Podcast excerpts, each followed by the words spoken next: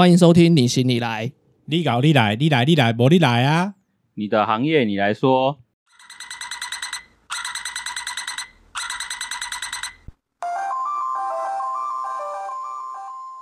我是威豪，那我们继续接上一集聊下去。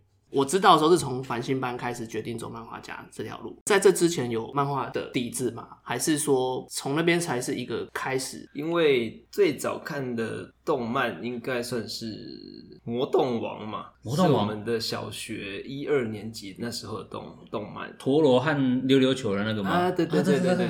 然后到了三四年级的时候，电视上开始播了横山光辉的《三国志》，乖乖里面也附了那种小超小本的漫漫画我就觉得，哎、这我也可以画啊！我只要有想到什么点点子，我就可以把它画进去。所以我自己也拿了白报纸，就编了这么小的一本，就是五乘五公分左右对，五五公分乘七公分左右的尺寸，自己就画画起来。他有一次就被我哥看到，把当时他在看的《少年快报》给我看，那我就觉得说这个是一个很不错的载体，只要有想法能够画，它就是一个作品了。所以在后来在国中的时候开始看《灌篮高手》，那这是一个算是一切的起点吧，大家的起点。对大家的起点。那你没有讲你最重要的部分，在小时候就开始觉得，因为灌篮高手很开心嘛，就把班上的同学就是假想他们是一个队伍，然我当时是后国中啊，对就画了漫画，还出租给班上同学。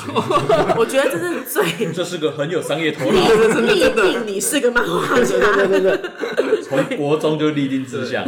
我说真的，那时候画了一集，就是用一张 A4 折了四页，然后大概就是有四张八页这样子的尺寸，然后就每一页大概就是三五格，跟现在跟纸本漫画的其实是差不多，画了两百多本吧。两百多本，两百多本，也就是两百多张的 A4 纸，也就出租。那出租回来都其实也赚了两百多块，小本生意啊，小本生意啊。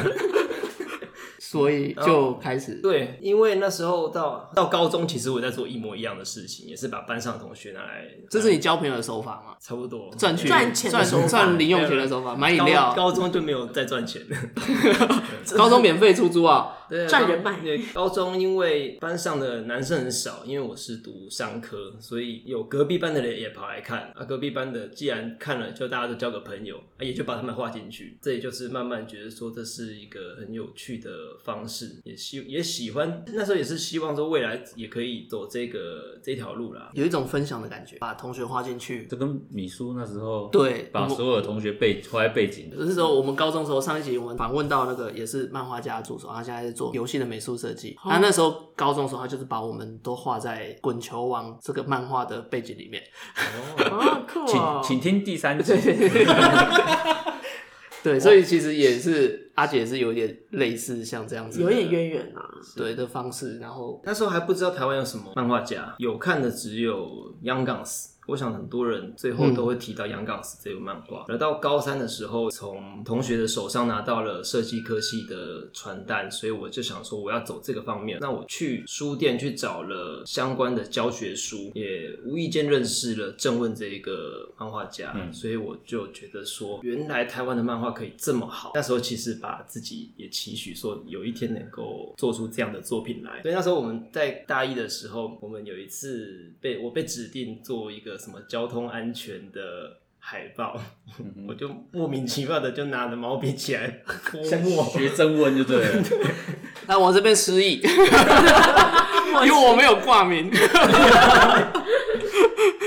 对，那时候也是觉得乱七八糟的、啊，这个手法就是算是奠定之后，一直想要有机会我就想要画画，画甚甚至是画故事漫画的阶段。不过我觉得有个你没有讲的重点是，他在大学的时候就参加了东立的漫画比赛。那那个时候想画漫画的人，当然就是台湾的管道没有很多嘛，所以就是有比赛就参加。嗯但是二季的时候了吧？是吗？专科吗？哎、二专二专升二技的那个暑假，哦，那主要，因为那时候我已经离开他的生命。啊，现在又回来了又回来他的生命。又纠缠了。然后我觉得那个那一次的经历是对于，因为大家爱画画跟画漫画是两件事情，漫画是多了故事，那故事其实是在你创作的这个过程中占了很大的一段时间的，你要怎么想它，设计人物等等之类的。阿姐当时参加了这个东立的比赛，遇到说我要编剧的时候，才发现说有一画画跟画漫画的那个 gap 是存在的，应该是有受到一点挫折，所以后来就没有再继续画漫画了。对，因为那时候在国高中的时候画篮球漫画。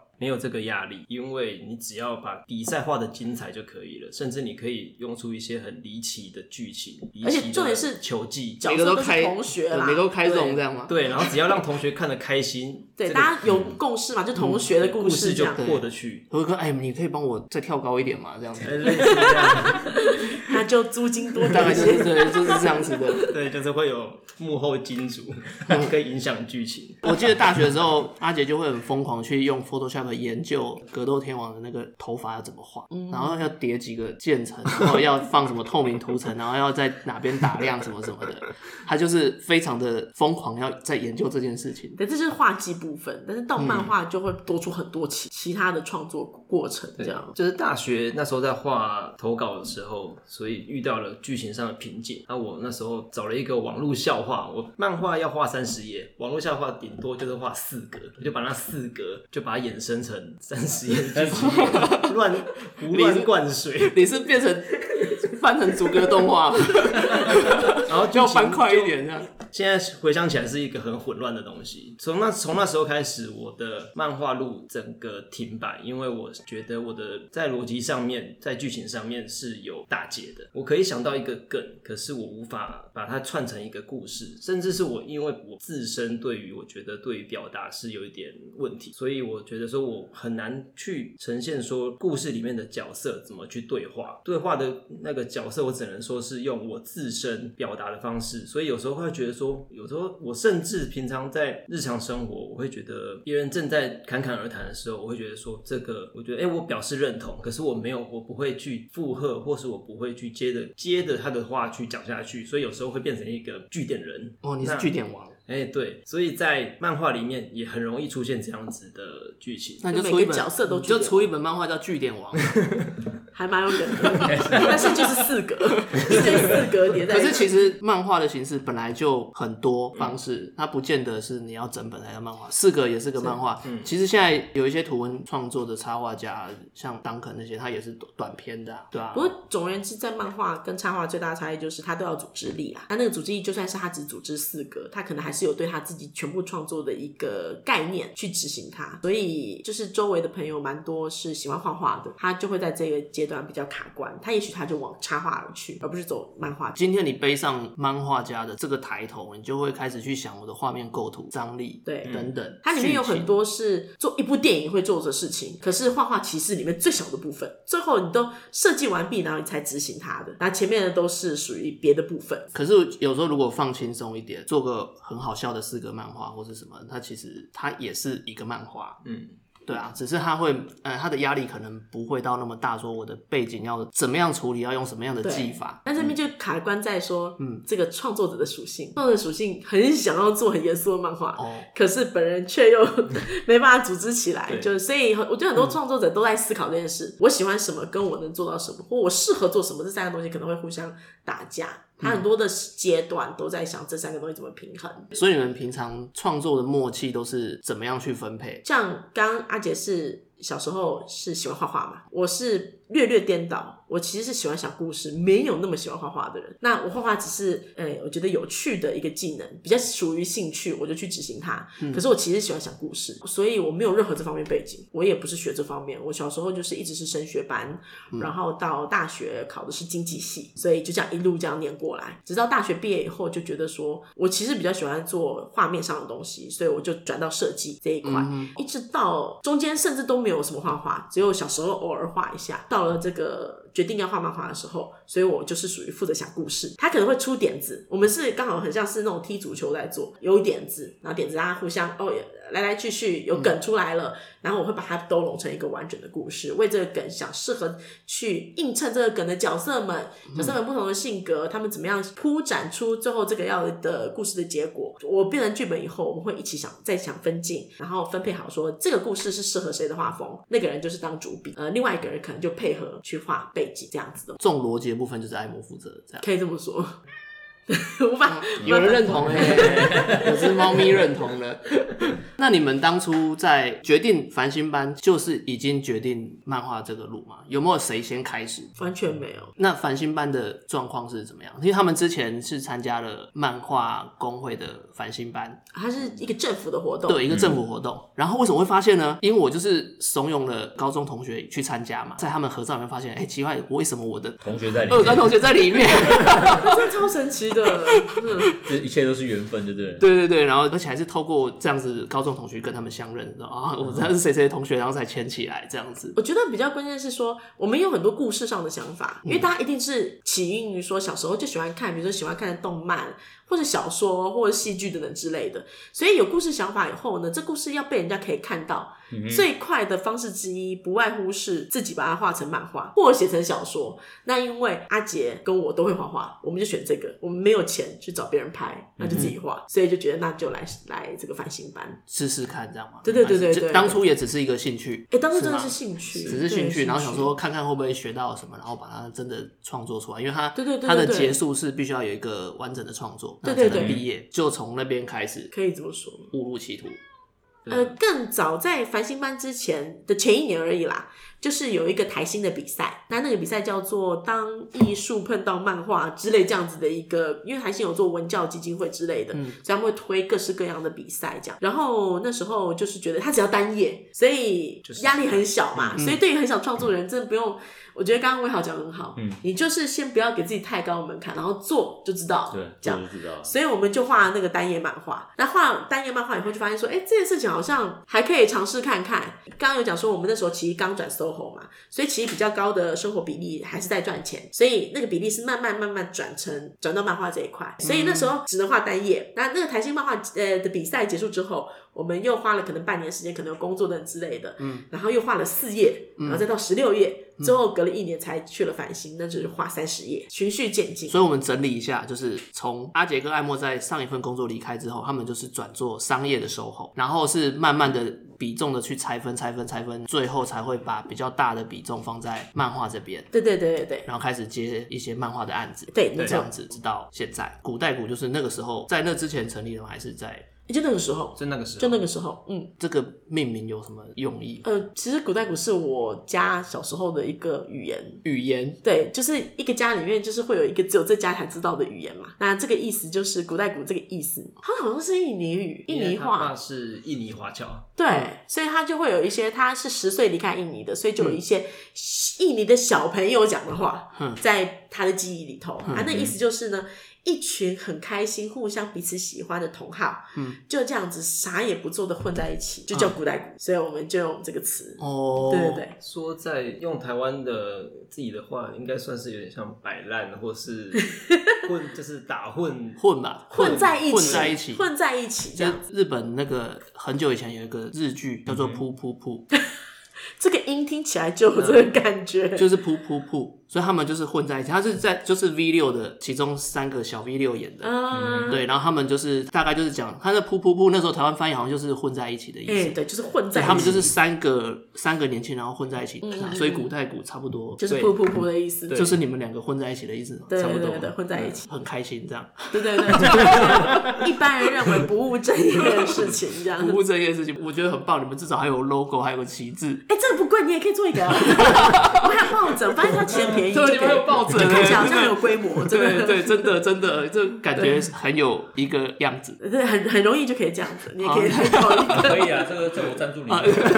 这个这个抱枕才四百块，哦真的哦 抱枕，对对对。抱枕我有考虑过，那像刚开始成立走入漫画，那一定有不知名，你怎么去让大家知道你开始找你们做一些企划或合作的部分，然后把自己慢慢推广出去？因为毕竟很多创作人都会遇到一个瓶颈，他创作很厉害，他觉得他的作品非常棒，可是没有人知道，就会变成说他做再怎么厉害都是没有那个成品是没有用的。就像对就像我很努力的画一幅画，都比不上我放我女儿一张照片的赞数还多。所以我下次要先放，先帮你点赞。我下次就是画好之后，我把它印出来，叫我女儿拿着拍照。好好好，可以可以，这就是行销，没有错，我们试这就是试看行，销。我们就试试看。因为我其实有在偷偷测试，放我女儿照片，然后再放我的作品。哎、那个反应如何？反应是如何？然后我再颠倒，先放我的作品，再放我女儿的照片，反应是怎么样？可能演算法的关系，它毕竟社群还是以照片为主，所以它分析说这张是照片，所以它可能让它的触及率高一些。对我觉得经营自己真的不容易，因为就大家一定都知道嘛，你其实弄那些平台很耗时间，呃，所以他其实对于创作者来讲，经营自己，我觉得有很多方法，不一定要给自己很大压力。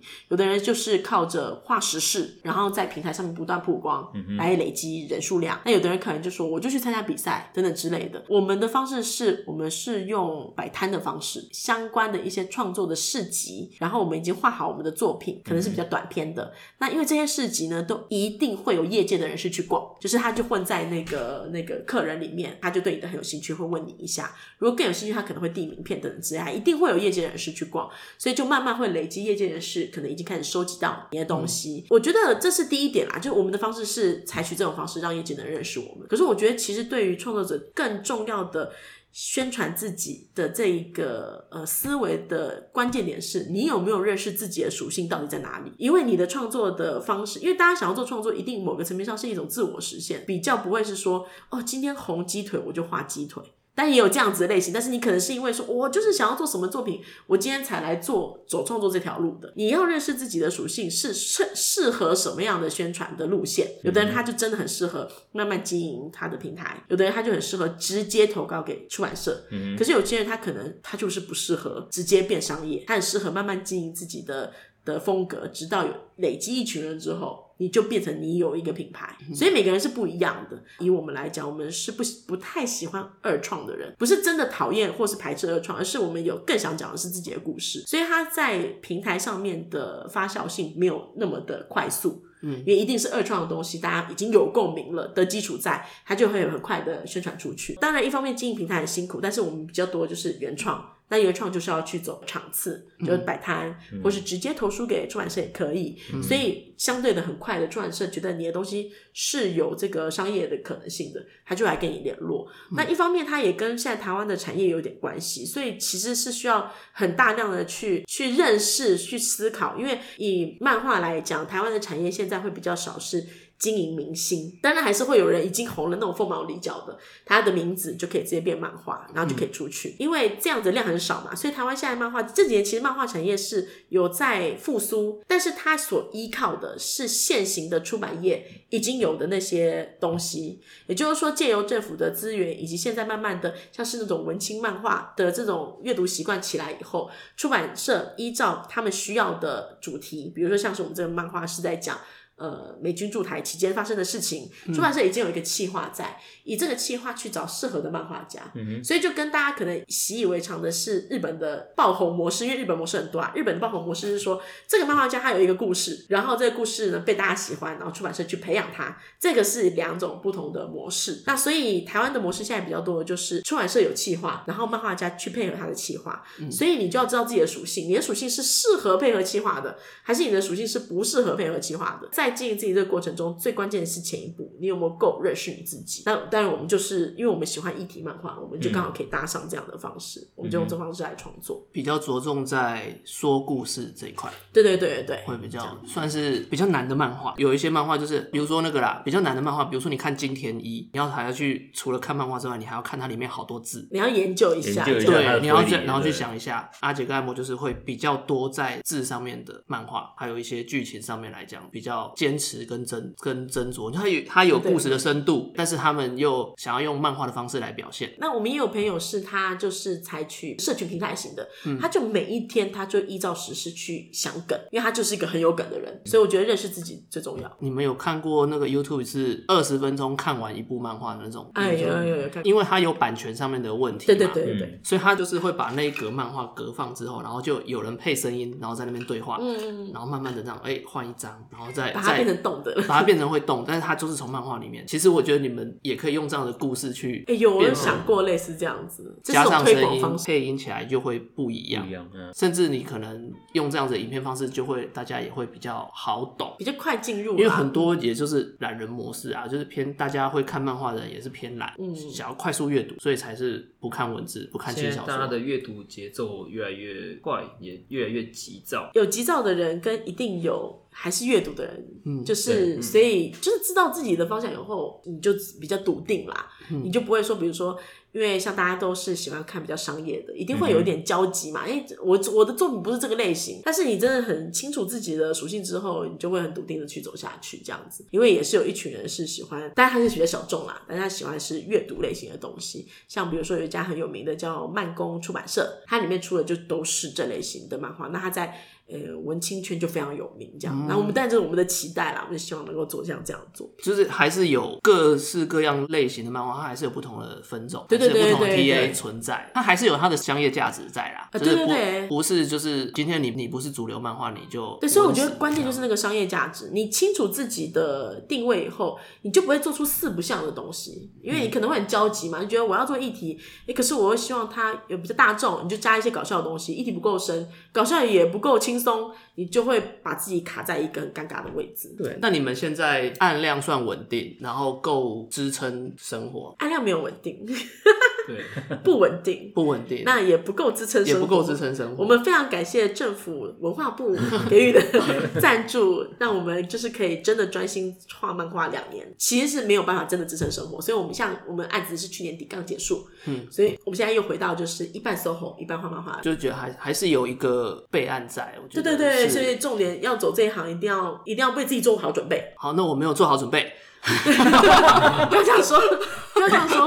我还没有做好，我还没有做好准备。那打算这这个工作做到什么样的境界？漫画吗，对，才愿意收手，或者是说啊，好了，我回去当社畜这样。觉得应该不会想要当社畜回去。那个创作就是一辈子的事情，啊就是你不会想说，我一边当社畜一边创作，我觉得我没有办法，嗯嗯，就没有办法了。我是属于一旦做其他工作，我就会非常全力以赴的类型。又回到今天主题，就是认识自己。哦，我懂你，我只能做好一件事。对，就是有些人可能真的可以，嗯。但你当然，我们其实不是第一次出来做 SOHO，我嗯。们在更早更早之前也有出来一次做 SOHO，那次也觉得说，哎、那我们借着 SOHO 的过程，那时候没有那么明确的目标，但是有一个这样的想法，就是借着 SOHO 的过程，也许可以尝试看看要做创作，那是上一次就完全没有办法，所以你自己尝试过就会慢慢调整这样子，有一个小小小小的的一个小目标啦，因为真的要成为什么什么台湾的什么大师，我觉得是比较不切实际的，这不是用想的，应该是做，他有就有这样。所以小小的目标是想说，这个漫画这个领域除了创作以外，我可能会想要慢慢转教学，或者是想要开一个属于漫画主题的店，像比如说是咖啡厅，然后它是一个以漫画为主题的独立商店、独立书店。台湾其实已经有，像在台大有一家叫 Manga Sick，嗯它就是一个完全纯漫画。为主的独立出版漫画的商店，呃，我自己有想说做类似这样子的主题店，可是可能是针对在呃剧情漫画，就是像我这一类型的漫画的人，他可能没有一个平台，我就专门是收所有台湾的剧情漫画，不管是什么主题，不管是知名不知名的，把它收，然后变成一个商店。有这样的类似想法，可能是咖啡厅，也可能是漫画民宿这种类型的，它作为一个比较可以长久的。嗯，现在其实蛮多像这样子主题性的咖啡厅。对对对对对，有有一有一间咖啡厅，它也是都在卖设计师自己设计的一些周边，对对对，在那边卖，然后但是他们在卖咖啡。等下他可能在自己其实也有在创作等之类的。对对对，可我觉得这个是这个也是一个寄生模式啦。对对对他可能也就是我用咖啡来当我的收入，我在咖啡厅来当我的收入，然后来支持我创作这个这条路对对对，那就是我两边都有收入的一个概念。那只是说占比上面来讲的话 A 养 B 这样。对，可能占比上面来讲，你会很现实的发现哦，大家可能都是为了咖啡而来，或是为了嗯 这间店，然后很漂亮，然后来拍照啊什么的，变成说你的设计跟你的创作会是附加的。但就是自己清楚这个状态，你到底要什么这样子。嗯，那这个其实不难，存到钱就可以做了。相对上比画漫画，我觉得，难的是存到钱。因为前面是漫画，就更难了。因为你们可以去申请，四十五岁之前申请清创都还可以。真的吗青少年四十五岁是？好，我们青少年。创业贷款，好，了解了解，都还来得及，都还来得及。好，这是很好的资讯。对，四十五岁之前，我觉得可以去了解看看，嗯对，然后我就可以去打工，这样。原来是只这样。是为了要打工，本来想你，赶快开一间店，然后让你去打工。对，然后你只要让我四点去接小孩就好。其他时间我都可以随传随到啊！你要开二十四小时，我就不吃药跟你拼了。人生重来，你们会再一次选择，会再选择什么样的工作？嗯，还是会，而且会提早做。提早做。提早做？就跟我前面讲的一样，我发现我这个状况来太慢。对，如果我保有，因为可是当然有时候你会发现说，这就是你人生必经的过程，你就是一定要前面有遇到一些事情，或是蹉跎掉一些事情，你才知道原来现在我这么想做。嗯但是如果是保有现在记忆的话，我一定是学生时期我就会开始努力这件事情。学生时期对早一点制定志向，对，可是我觉得我们都是知道自己要干嘛。我觉得今就算早点做，还是得要接受那个现实面。如果你们今天一出社会就做这个，没有前面的存款，没有前面的人脉资源，没有前面的工作经验，你可能但是有很多东西，是你可以自己先累积的、啊。以我来讲啦，我可能在刚进社会的时候，我就花太多时间打电动。对，那那个时间我就可以去吸收，我可以去多看作品的这，我可以去充实自己，嗯不一定现在就开始做现在这个 moment 的事情，可是我可以让自己更充实。可是打电动也是一种吸收啊，看场太多时间都在农田了。看 看场景啊，对不对？对，一定有吸收，可是电动这个东西就是会让你更多，你它就是它吸收这样而的，你更多就是可以接受它。的那个商业模式，那就会变成你的商业模式。但是你大部分时间其实是在享乐，当然你一定有吸收，不可能任何事情都会让你有吸收嘛。这可是会觉得，如果在这些时间一点一些时间去做其他事情会更好，这样，嗯嗯，所以一定会从一定会还是会走这条路。你呢？对，一样啊。你会毫无疑问的不去选商科，直接念美工科这样，然后就画画画到 其实我觉得现在也有一点庆幸，说高中的时候是选商科，甚至不是美工科，因为美工科就遇到的像是小夏也好，其他的。以前就是读美工科的，在高中的时候会遇到很多的挫折，有时候被推荐啊，被甚至会觉得说自己并不是真的很喜欢这一个这这一方面的事情了。在之后的往后的过程，会觉得说自己也只是一个工具而已。那我觉得我曾经在高中的时候蛮挫折过，会让我觉得我更有想要笃定把握这条路嗯，更有想要把握目前所有的。我理解就是，我对我来讲是，我不会觉得说我之前的有一些事情不想做，比如说像我是念经济的，这些我觉得都很好，因为它给你的养分是，如果你单纯只走这条路，是不一定能够吸收到的。但是对于自己的方向，如果更早知道的话，你会在走这条路、走现有的路的时候，你会更知道怎么样去做思维，而去不会浪费掉时间这样子。所以能够早点知道是最好我也好有想早点知道做些什么吗？我是这样觉得，我觉得我觉得我们录的时间很长，这样 这个是剪的人的问题，所以我最后再帮你修饰就好了。其实这一集是你剪的。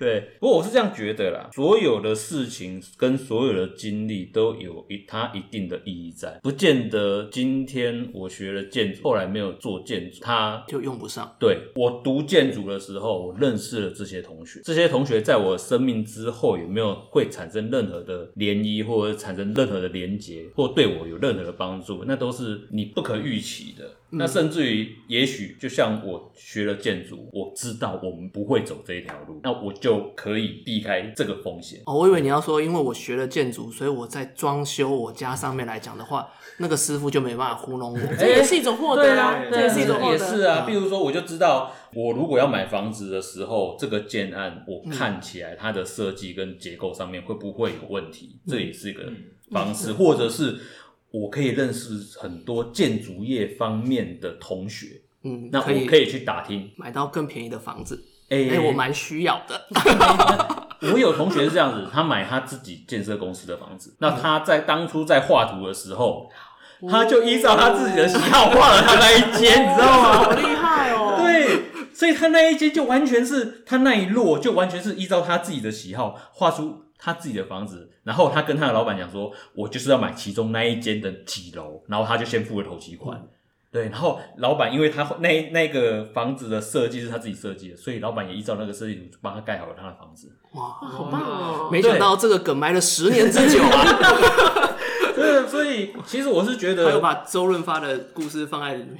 我是觉得，我是觉得，不管是遇到了任何的事情，或者遇到任何的状况，它一定有它的意义在啊。嗯，不见得是，不见得是说当初应该怎么样，应该怎么样。我倒是不觉得说当初一定是应该怎么样。嗯，最后这个访问最后一个问题，那其实困扰我很久。我的板上面，我常常看到我很崇拜、我很喜欢的设计师，然后他会去讲说谁谁谁哪个东西是的作品做的怎么样，会去指教批是评。指不好。多半都是讲那些诶、怎么是这样制作的啊，去指责的啊，甚至觉得好像诶、他做的东西就不怎么样，我反而就会因为这样子会觉得我的东西在他们眼里是不是也不怎么样？那他们会不会在背后里面觉得我其实根本也不够格啊？你还要拿这东西来找你的商业价值？这个问题其实很困扰我。其实我我之前有跟威豪讲过，那威豪是觉得如果你一直很在意别人看法的话，你会活得很痛苦。没有，我我现在有另外一个论点，你先做到让他批评。哦，他现在不批评我，就是因为他也看不太到我。对，就是所以你连所以你连要我动嘴都不值得这样吗？所以你现在的第一目标应该是先做到让他可以批评你。那让他可以批评你以后，你就可以不在乎他了。这样是这样子吗？对啊，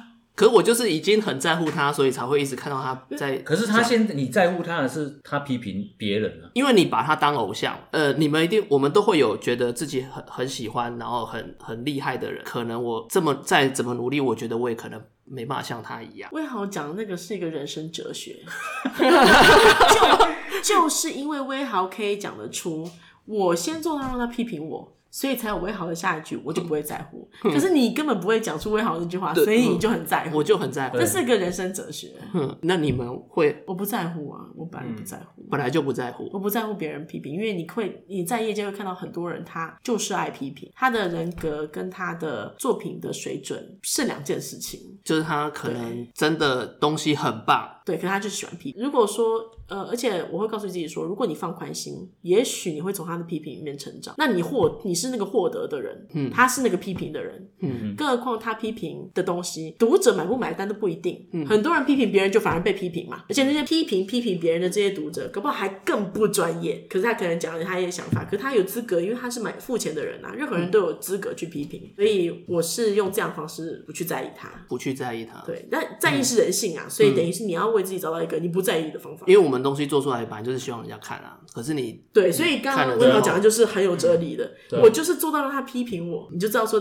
你我已经到某个价值了。就是说，有人酸你，嗯表示你被注重；我终于成为他眼中那颗沙了，而且他觉得很碍眼 他酸你，说不定他才是你的贵人，因为你才有进步的力量。哦而。且这个酸里面搞不好还夹杂着蛮高比例的羡慕，只是你不知道。所以当用这个角度去思考各种可能性的时候，就我现在相真的就是对一个 nothing 这样子，对相对就没那么在意嗯这样。你现在的目标就是先做到让他背酸，做到背酸。嗯，做到背酸表示你有一定的程度了，然后你就可以不用在乎他的酸，你就做你的自己，嗯，可以吧？帅气。嗯对啊，要要很强大的心脏，哎、不会，没有没有没有，一步一步来，没有人心脏一一次就很强大了。那、当一开始，不管是别人批评我们，或者是不管是认识或不认识的人批评我们，我们我们心里面一定会先纠结一下。但是其实有时候你就是去释怀，说他批评你到底是让你成长的动力，还是把你往下压下去？只有你是当事者，你才可以知道说他讲的东西到底对你有没有帮助。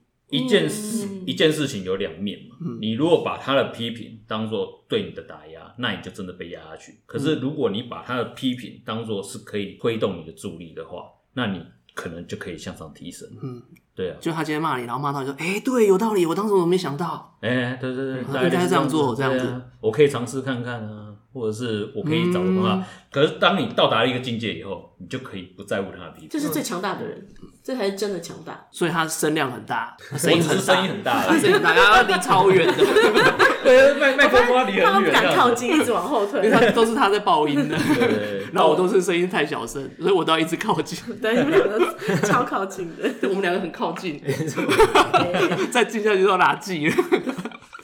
那阿杰对于嗯，我刚刚想到一个什么啊？因为我觉得批评人很容易，可是称赞人其实更容易。那如果你周周围你都只接受到称赞的话，你恐怕你没有机会再成长。那像我觉得，你总是有你喜欢的人，对，总是有喜欢你的人，跟你跟不喜欢你的人。你不管你做的再好，你只是画一个圆。别人都会觉得这个圆怎么这么无聊？嗯，那我觉得这样的话，你也许你只试着从这个圆中去找出不一样的答案，因为你总是会有人批评你。耳朵都得张开听啊，就是你要去接受批评嘛。嗯，这而且我觉得批评，因为我们现在是没有被批评啊，我只是觉得，哎、他们既然会这样去讲别人，那有没有可能因为我们还是朋友的关系，所以我没有被这样讲到？对，那有没有可能他在心里面这其实就是走一个嘲笑心态啊，或是怎么样这样？一定有可能啊，可是问题是你永远无法证明。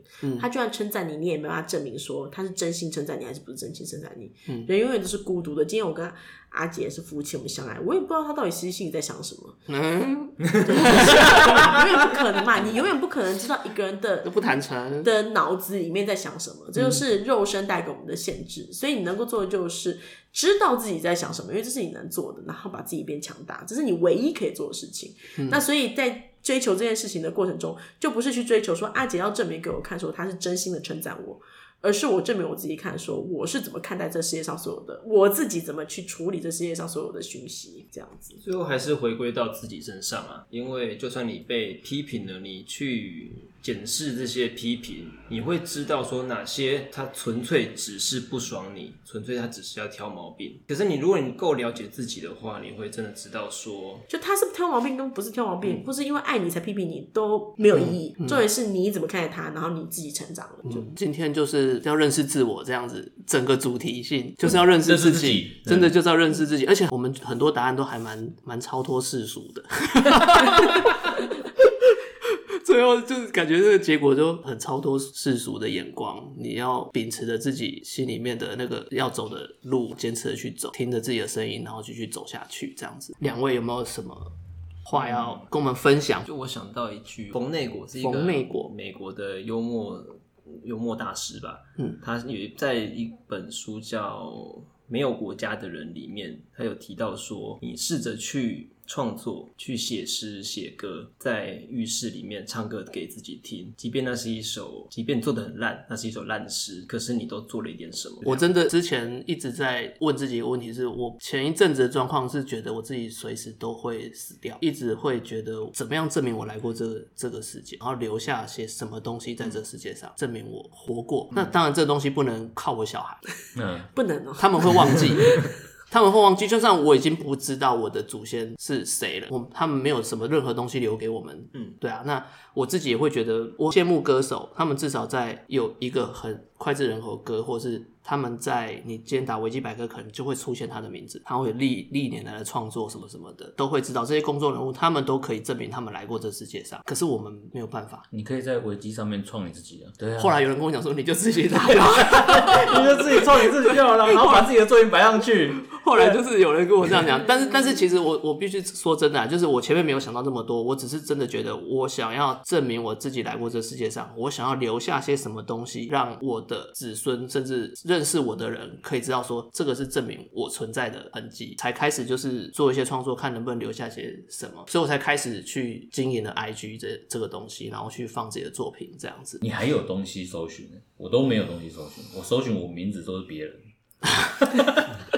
对啊可以，当成自己。可是因为这里没有，就有流因为你还没有，你没有困扰说你脑袋没有问题，所以你没有，其实没有去思考到。你到目前为止也留下了五级的声音 声音留下来，你也留下了五级的爆音啊！哎，对，没错，没错，没错。那爱摸一摸什么？我觉得刚刚那个问题是我曾经也有这样的困扰，就是说觉得要留下什么东西。嗯，我觉得可能是某些个性的人，所以像是比如说我自己啦，我遇到比如说跟我同年同呃跟我同月同日生日的名人，在我还比较小的时候，我会有点嫉妒他们，因为明明是呃同一天生日的，哎，怎么他是这样，我是这样等之类的。但是直到后来越来越知道自己在做什么之后。我就不在意我要在这世界上留下什么，因为我觉得这世界上留下来的东西就是我可能，比如说我活了八十岁，就是这八十年它是属于我自己的，我其他东西我都没办法控制，有没有留下来，后面的人怎么看？也许他看了留下来的东西觉得很生气，或是他你你没有留下来的东西，可是只有那几个你在乎的人，他一直记着你。对我来讲，好像变得都是一样，就是这八十年就是我留下来的东西，嗯，我就只管我自己的这八十年有没有好好扎实的度过，所以就不在意这个问题了，这样子。哦，所以你们你们两个有分歧，你有想留下的东西？我觉得他就是他刚说要努力创作啊，没有，就是同一件事情啊。